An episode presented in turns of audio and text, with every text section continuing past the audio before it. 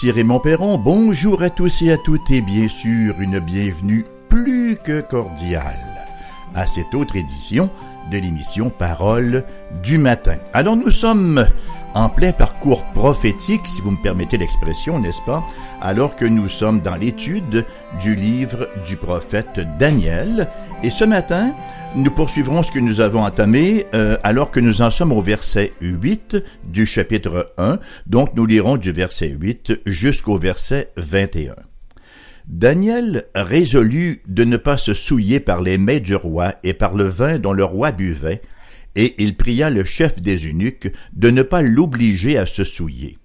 Dieu fit trouver à Daniel faveur et grâce devant le chef des eunuques.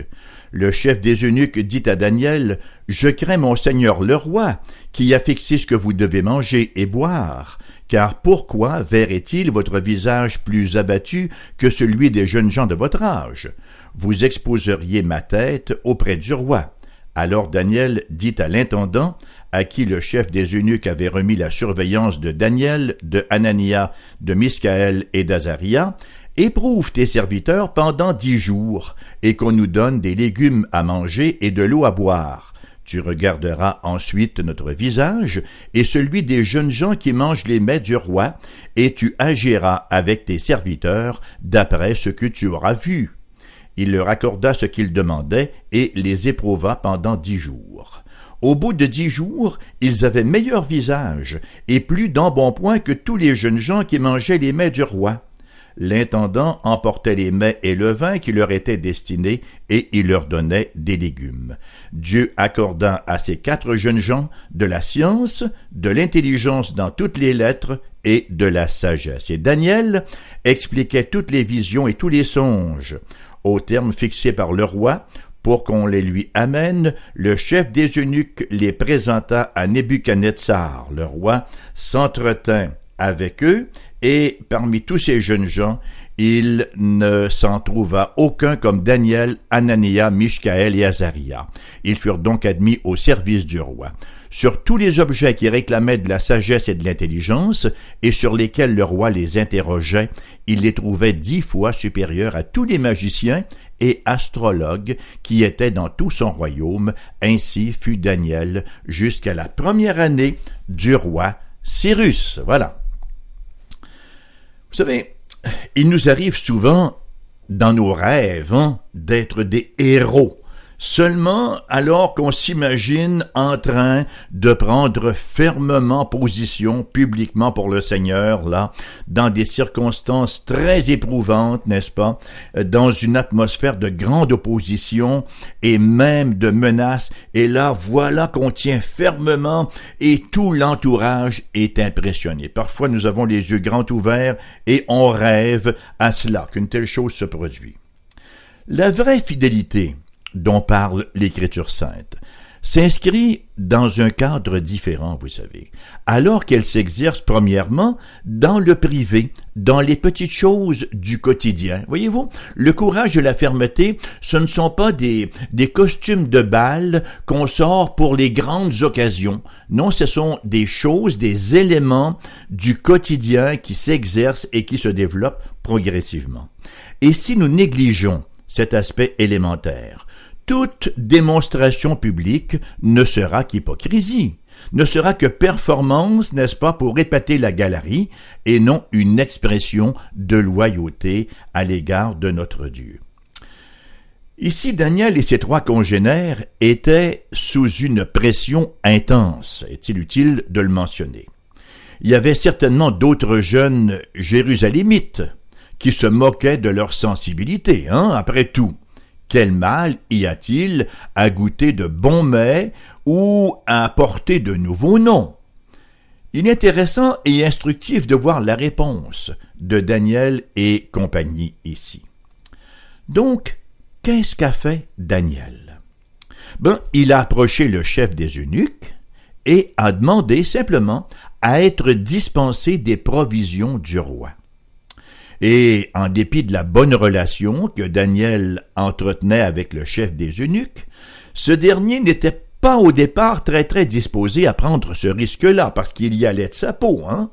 Daniel fait donc un pacte avec lui, c'est-à-dire, il lui dit, on va procéder à un essai, si tu veux bien, un essai de dix jours, au terme desquels on pourra revoir la décision. Tu pourras comparer et voir ce qu'il en est. Versets 12 et 13, en effet, nous disent, Éprouve tes serviteurs pendant dix jours, de dire Daniel, et qu'on nous donne des légumes à manger et de l'eau à boire. Tu regarderas ensuite notre visage et celui des jeunes gens qui mangent les mets du roi, et tu agiras avec tes serviteurs d'après ce que tu auras vu.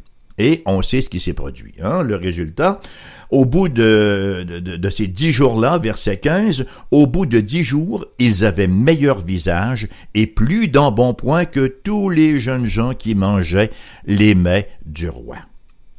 Plus tard, d'ailleurs, lorsqu'ils seront examiné par Nebuchadnezzar lui-même, le roi se montrera fort impressionné par leur sagesse et leur compréhension des choses qui, nous est-il rapporté, dépassaient celle de tous les érudits ou les pseudo-érudits babyloniens. Bon, il y a plusieurs éléments, vous savez, qui se dégagent de cet incident, alors que Daniel nous offre un modèle un modèle à reproduire, un gabarit, hein, comme serviteur de Dieu, vivant sous une pression particulière et dans la tentation constante. Nous voyons donc la décision de Daniel au verset 8. Daniel a résolu de ne pas se souiller. Daniel réalise qu'il y a des choses qui ne sont pas négociables pour un enfant de Dieu. Il y a des compromis qu'on ne peut pas faire. C'est ainsi que d'entrée de scène, il refuse les mets délicats de la cour du roi. Et à mes égards, vous savez, son utilité pour le royaume de Dieu, dans le reste de ce livre-là, dépend de cette simple décision. Le fait est que, dès ses premiers pas en Babylonie, qu'est-ce qu'il fait, Daniel? Il affiche ses couleurs il accroche son drapeau au mât de la fidélité de Dieu. Et, bien sûr, Dieu ne manquera pas d'honorer cela et de fortifier son serviteur. Nous avons ici une belle leçon, une très belle leçon pour tous les chrétiens en particulier pour les jeunes, là, qui euh, se retrouvent à l'aube hein, de leur vie adulte, avec toutes les expériences, n'est-ce pas, potentielles qui se profilent devant eux. Les relations, les occupations, leur rôle dans la vie, elles restent, elles restent. Bon, chers amis, n'attendez pas d'être en position de force ou de privilège social avant de confesser le Christ, avant d'afficher vos couleurs, avant d'obéir à ses commandements. Attendre, en fait, ne ferait que rendre la chose encore plus difficile. Comment pourriez-vous le confesser plus tard comme Sauveur et Seigneur alors que vous auriez négligé de le laisser être votre Sauveur et Seigneur, vous sauvant de vos craintes et libérant vos lèvres pour proclamer son beau nom. Donc, petit conseil au passage, ne manquez pas de saisir la première opportunité de démontrer que vous êtes un chrétien décidé, un chrétien résolu. Lorsque j'habitais Toronto et que je travaillais comme narrateur, et souvent comme comédien. Je fais entre autres quelques émissions pour TV Ontario, qui est à peu de choses près, là, l'équivalent de Radio-Québec en Ontario.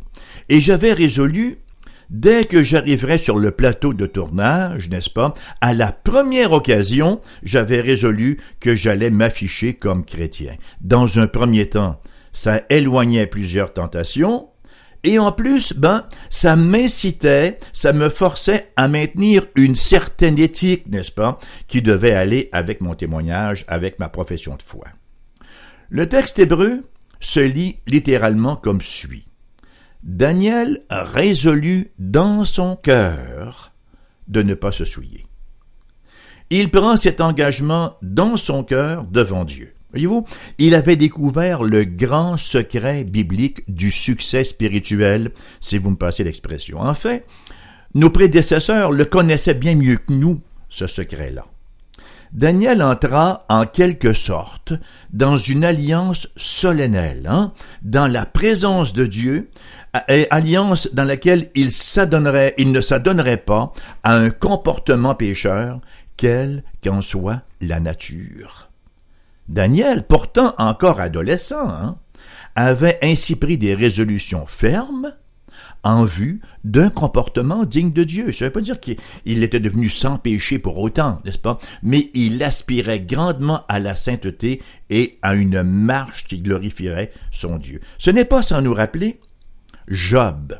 Bon, quand on pense à Job, on pense toujours aux souffrances, on pense toujours que sa vie n'a pas été une balade en forêt, à tout le moins euh, pendant la période d'affliction. Mais euh, Job était un homme assez exceptionnel. Nous lisons en fait au chapitre 31, verset 1 de son livre, il est écrit, et c'est lui qui parle, J'avais fait un pacte avec mes yeux et je n'aurais pas arrêté mes regards sur une vierge. Ça semble tout simple, hein?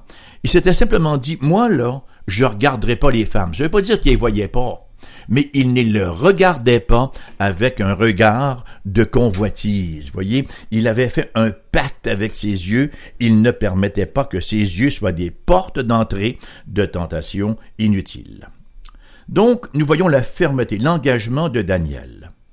Deuxièmement, pardonnez-moi, deuxièmement donc, nous voyons l'humilité de Daniel.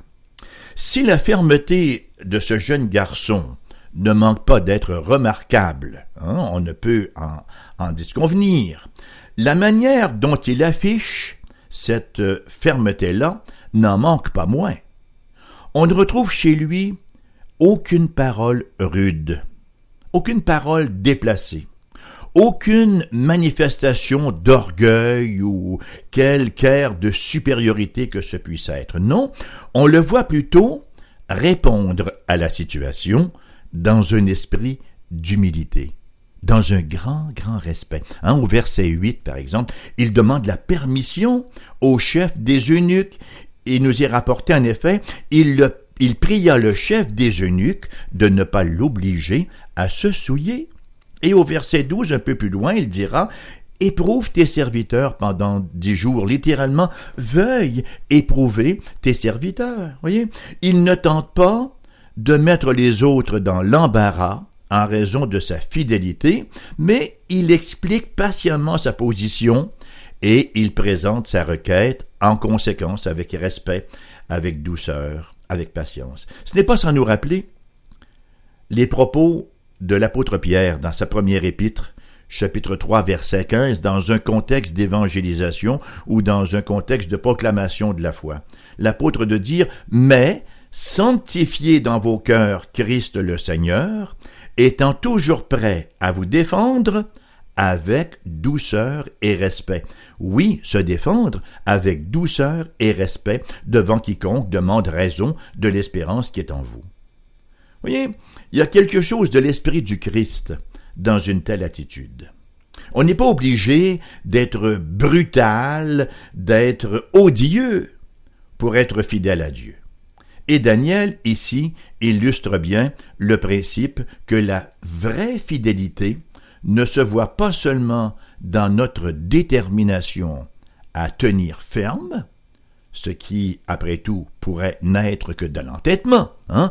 Tenir ferme, c'est une chose, mais l'attitude que nous avons alors que nous tenons ferme, ça en est une autre. Donc, dans la manière de tenir ferme, c'est là où on voit également la vraie fidélité. Dans la manière de tenir ferme et l'esprit, l'esprit dans lequel nous le faisons. Bien sûr que Jésus représente l'illustration par excellence. Hein? L'apôtre Pierre, encore une fois dans sa dans sa deuxième, euh, dans sa première épître, je dis bien, dans le deuxième chapitre, donc 1 Pierre, chapitre 2, verset 23, l'apôtre nous définit, nous décrit, nous rappelle, nous, nous, nous, nous résume en quelque sorte quelle était l'attitude du Seigneur Jésus tout au long de son ministère terrestre. Il nous dit, lui, hein, Jésus, qui, injurié, ne rendait point d'injure maltraité, ne faisait pas de menaces, mais s'en remettait à celui qui juge justement. Hein, ça nous rappelle ces propos euh, de Dieu qui a dit À moi la vengeance, à moi la rétribution. Nous avons à marcher dans la grâce et dans la vérité. Ce n'est jamais l'un sans l'autre ou l'autre sans l'un. Hein? C'est dans la grâce, oui, mais non pas une espèce de grâce mal définie, n'est-ce pas, qui compromet la vérité. Non, dans la grâce et la vérité. Et ce n'est pas une vérité abrupte qui envoie promener tout le monde ou qui tranche les têtes tous azimuts à qui mieux mieux. Non, ça se fait également dans la grâce, vous voyez? Et ça nous amène à notre troisième point, l'attente de Daniel. Donc, la fermeté de Daniel, l'humilité de Daniel, et Daniel était dans une attitude d'attente. Il tombe sous le coup de l'évidence. À partir de la demande que Daniel formule au chef des eunuques, n'est-ce pas, qu'il croyait que Dieu allait véritablement honorer son désir. Il s'attendait à Dieu. Que Dieu allait honorer son désir, le désir de son cœur, de même que celui de ses compagnons. Et quel était leur désir? Tout simplement de rester fidèles à Dieu. Rappelons-nous que ce n'est pas le chef des eunuques, ce n'est pas quelqu'un d'autre qui fait la proposition, mais c'est Daniel qui propose cette période de dix jours d'essai dans l'attente que sa diète va lui permettre une pleine santé, voyez-vous. Seigneur, nous allons manger uniquement des légumes et boire de l'eau, mais nous nous attendons à toi de ce que nous allons avoir l'air aussi en santé, avoir d'aussi belles couleurs, être aussi dodus que ceux qui se gavent à la table du roi. Hmm? Bien sûr, il se pouvait que ça n'ait pas été la volonté du Seigneur. Ah, ça c'était une possibilité. Mais il s'attendait à ce que ça se produise. Rappelons-nous d'ailleurs, euh, toujours dans le livre de Daniel, quelle était l'attitude de ces jeunes-là. Chapitre 3, verset 18, n'est-ce pas? Lorsque les trois jeunes Hébreux, Shadrach, Meshach et Abednego, sont au bord de la fournaise ardente, qu'est-ce qu'ils disent à Nebuchadnezzar? Voici, notre Dieu que nous servons peut nous délivrer de la fournaise ardente, et il nous délivrera de ta main, au roi. Sinon, si ce n'est pas sa volonté en fait, sinon sache, au roi, que nous ne servirons pas tes dieux et que nous n'adorerons pas la statue d'or que tu as élevée. On est convaincu d'une chose, le Seigneur va nous délivrer de ta main. De quelle manière, on ne sait pas. Peut-être qu'il va nous laisser mourir dans la fournaise ardente pour que nous allions le rejoindre dans son royaume éternel pour la féliciter. Mais nous avons cette confiance qu'il va intervenir et qu'il va nous délivrer de ta main. Voyez-vous? Alors, Seigneur, euh, si c'est ta volonté qu'il en soit ainsi, sinon, qu'il en soit autrement, mais nous, notre rôle, c'est de t'être fidèle et de s'attendre à toi. Et vous savez que Daniel avait de bonnes raisons de croire que le Seigneur viendrait couronner leur fidélité, puisque, somme toute, ce qui était en jeu là, c'était la gloire de Dieu, hein? C'était la gloire de Dieu et son royaume. Vivre pour la gloire de Dieu produit une attitude d'humble confiance que Dieu va agir. Vivre pour la gloire de Dieu, non pas pour la nôtre. Vivre pour la gloire de Dieu produit une attitude d'humble confiance que Dieu va agir. D'ailleurs, c'est ce que nous voyons tout au long de l'Ancien Testament hein, avec ces héros de la foi qui avaient effectivement ce modus vivendi, cette manière de vivre.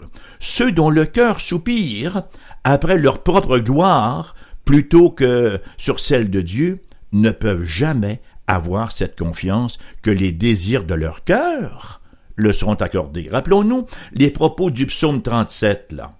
Psaume 37, verset 4. Il nous est rapporté, Fais de l'éternel tes délices, et il te donnera ce que ton cœur désire. Il y a beaucoup de, gens, beaucoup de professants qui ne prennent que la deuxième partie. L'Éternel te donnera ce que ton cœur désire. Oui, mais dans la mesure où tu fais de l'Éternel tes délices. Alors, les délices de l'Éternel deviennent tes délices et tes délices s'harmonisent avec les délices de l'Éternel. Et nous avons besoin, chers amis, de cette confiance. Nous avons besoin de nous attendre à Dieu, de nous attendre à ce qu'il va répondre à nos désirs, alors que nous cherchons sa gloire, alors que nous œuvrons à l'avancement de son règne. Charles Spurgeon, le grand prédicateur, le prince des prédicateurs britanniques, nous en donne une illustration. Un jour, nous rapporte-t-il, un jeune prédicateur se plaignait du peu de gens qui se convertissaient sous sa prédication. Quoi? de lui dire Spurgeon? Vous ne vous attendez à ce que, vous ne vous attendez pas à ce que les gens soient sauvés chaque fois que vous prêchez, n'est-ce pas? Bon, le jeune prédicateur, ne voulant pas paraître présomptueux, lui répond Bien sûr que non. Ce à quoi Spurgeon répliqua C'est peut-être la vraie raison pour laquelle vous voyez peu de conversion. Ne pas s'attendre à Dieu, c'est ne pas manifester de foi, n'est-ce pas? C'est faire les choses uniquement par formalité, n'est-ce pas, par habitude, hein? Et c'est un piège facile, cependant. Il faut faire attention de ne pas tomber là dans l'exagération. C'est un piège facile que de changer l'idée de la confiance de la foi en une sorte de truc magique, hein, en disant si seulement je pouvais me persuader que quelque chose va arriver, ben ça va se produire. Ça c'est pas la foi en Dieu, c'est la foi en la foi. On est loin ici du caractère de la foi de Spurgeon et de Daniel. La confiance de la foi se veut une assurance qui repose sur le fait que Dieu a la puissance d'accomplir ce qu'il a promis. Bien sûr, on s'en soumet quand même à son vouloir, à sa volonté, mais on ne remet aucunement en doute sa puissance d'accomplir. Et cette confiance de la foi-là, animait Daniel et ses trois compagnons. Et elle n'a pas été en vain. Hein? Au verset 15, nous lisons en effet, Au bout de dix jours, ils avaient meilleur visage et plus d'embonpoint que tous les jeunes gens qui mangeaient les mets du roi. Comment Daniel pouvait-il avoir une aussi grande confiance? Comment Daniel pouvait-il être aussi certain que ce serait le cas? Ben, il reconnaissait que seul Dieu bénit nos aliments pour nourrir nos corps, hein. et s'il ne le fait pas, on peut manger tout le gras de la terre et ne pas être mieux portant. C'est la raison pour laquelle, même dans notre Occident prospère, et on sait qu'il l'est, ou qu'il l'est, il nous faut prier que Dieu bénisse notre nourriture à nos corps. On voit des gens, n'est-ce pas, qui se délèguent dans des diètes extraordinaires et qui ne sont jamais en santé, et d'autres qui y vont avec beaucoup de frugalité et qui sont, passez-moi l'expression, pétants de santé. Donc, en rendant grâce à Dieu pour chaque repas, qu'est-ce qu'on fait? On reconnaît notre dépendance du Seigneur pour nous soutenir et pour nous fortifier. Et ça, c'est un principe, chers amis, qui s'applique, n'est-ce pas, à toutes les sphères de nos vies à notre foyer, notre mariage, nos enfants, notre vie de famille, notre travail et nos loisirs. La dépendance de Dieu et nous attendre à Dieu. Et vous savez, il y a eu des répercussions à long terme de cette première prise de position de ces jeunes hommes-là. Ce premier test, d'ailleurs, faut-il le rappeler, hein, qu'ils ont passé avec grand succès, les a préparés aux tentations, les a préparés aux épreuves qui se profilaient devant eux. S'ils avaient échoué ici, ils auraient certainement fait de même devant les épreuves plus grandes là, hein, et mais ici, en tenant ferme, dans cette occasion précise-là, ils se sont, pour ainsi dire, armés, équipés pour le futur. Alors ils ont appris de la sorte la nature de la tentation, hein, et peut-être aussi, non seulement peut-être, mais certainement, ils ont réalisé leur propre faiblesse, leur besoin de Dieu, et ils ont vu la fidélité de Dieu et sa capacité de les garder dans l'épreuve. Il va sans dire qu'ils ont encore réalisé que Dieu tient parole. Le beau psaume 138, verset 2, Je me prosterne dans ton saint temple et je célèbre ton nom à cause de ta bonté et de ta fidélité, car ta renommée s'est accrue par l'accomplissement de tes promesses. Dieu tient promesse, Dieu est un Dieu de parole, toutes ses promesses sont oui et Amen. Et peut-être se sont-ils rappelés aussi les propos du prophète Ésaïe, alors qu'il prévoyait l'exil à Babylone. Hein? Ésaïe chapitre 43 versets 1 à 3. Ne crains rien car je te rachète, je t'appelle par ton nom, tu es à moi. Si tu traverses les eaux, je serai avec toi. Et les fleuves, ils ne te submergeront point. Si tu marches dans le feu, tu ne te brûleras pas, et la flamme ne t'embrasera pas, car je suis l'Éternel ton Dieu, le Saint d'Israël, ton Sauveur. Trop fréquemment, chers amis, nous perdons de vue le sens des épreuves. Hein.